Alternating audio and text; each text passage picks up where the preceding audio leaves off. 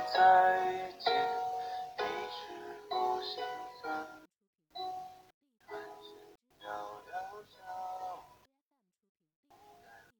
星火宝宝们，大家晚上好，这里是星火考研之考研那些事电台，我是图图学姐。当我们拼尽全力做某件事的时候，时间总是过得很快，不知不觉中距离考研三个月。现在的你还有前期复习那种努力拼搏的劲吗？听说很多人在这个阶段已经崩溃了。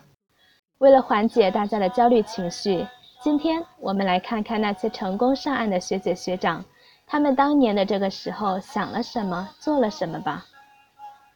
李玉说。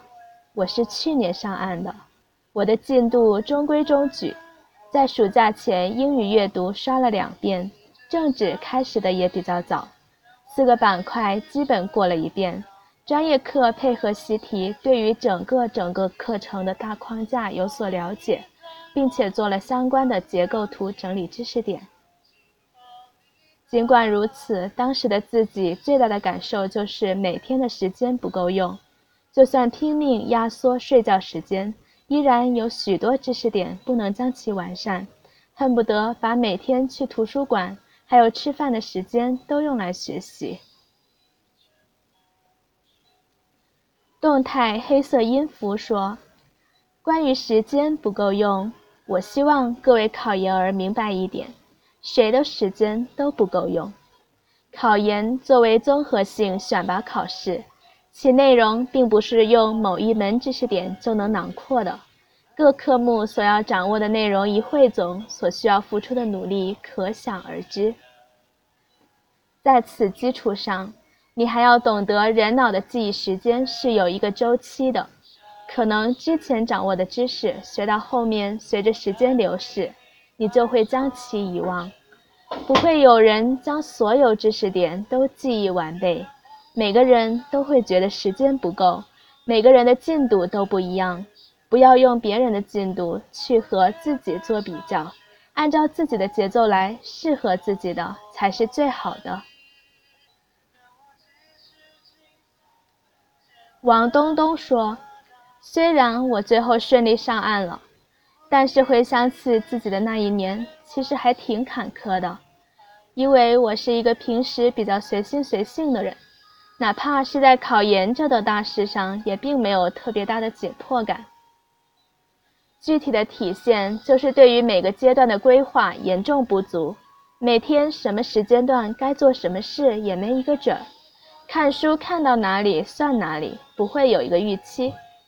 当时只有三个月的时候，自己突然意识到，我是不是应该有一点明确的规划了？像个无头苍蝇一样，看到什么算什么。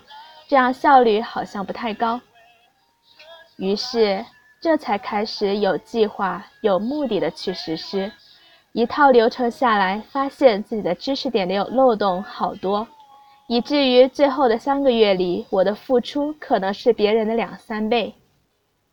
世上确实会有随心随性的复习，但依旧能顺利考上的神仙人物，那毕竟是少数。对自己的复习有一个理想的预期，并付出行动去实施，才是大多数人的成功之道。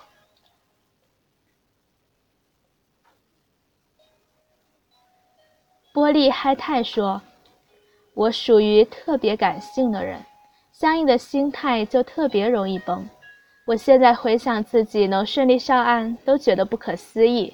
时间不够，心态崩。”题不会做，心态崩；之前记住的知识点忘了，心态崩。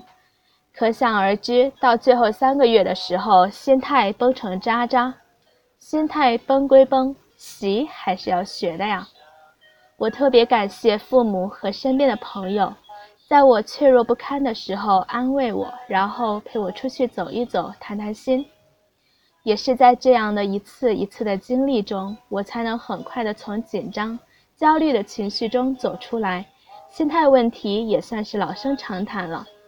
几乎每一个考研人都必须面对来自家庭、社会甚至自身的压力。你能否继续保持自己学习状态的关键，在于你从紧张、焦虑的情绪中走出来需要多久。有的人可能上一秒很难受，下一秒就能重整旗鼓继续前行，而有的人可能几天都缓不过来。你要知道，成功的先决条件是高效的时间利用。你把时间拿去沮丧了，最后的成绩可能也就沮丧了。关于心态调整的方式很多，出去走走，每天运动，适当的放松都是可以的。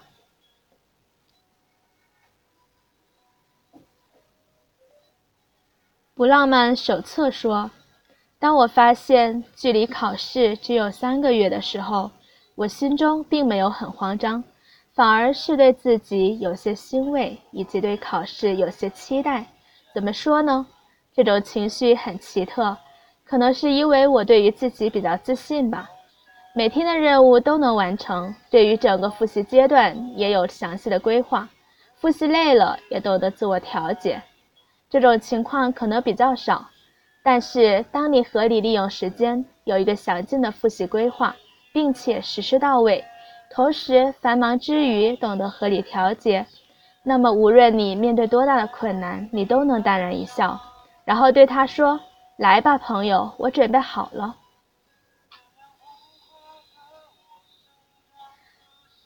以上呢就是啊好几位已经成功考上研的同学对于最后三个月的一点心得，也许。我们的小伙伴呢也会经历同样的迷茫和困惑，但是没有关系。希望在最后的三个月，大家依然可以继续努力。希望你们能够顺利走上考场，顺利成为研究生。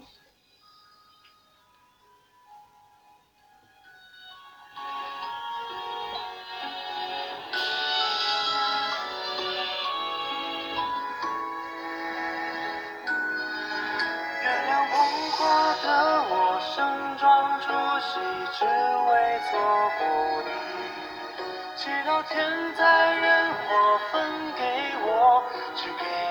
这香气。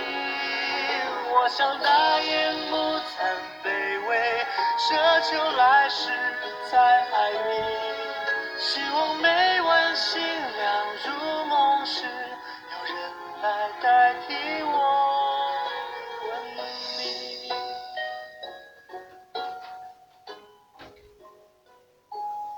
今天的节目就到这里，感谢大家的聆听，我们下期节目再见。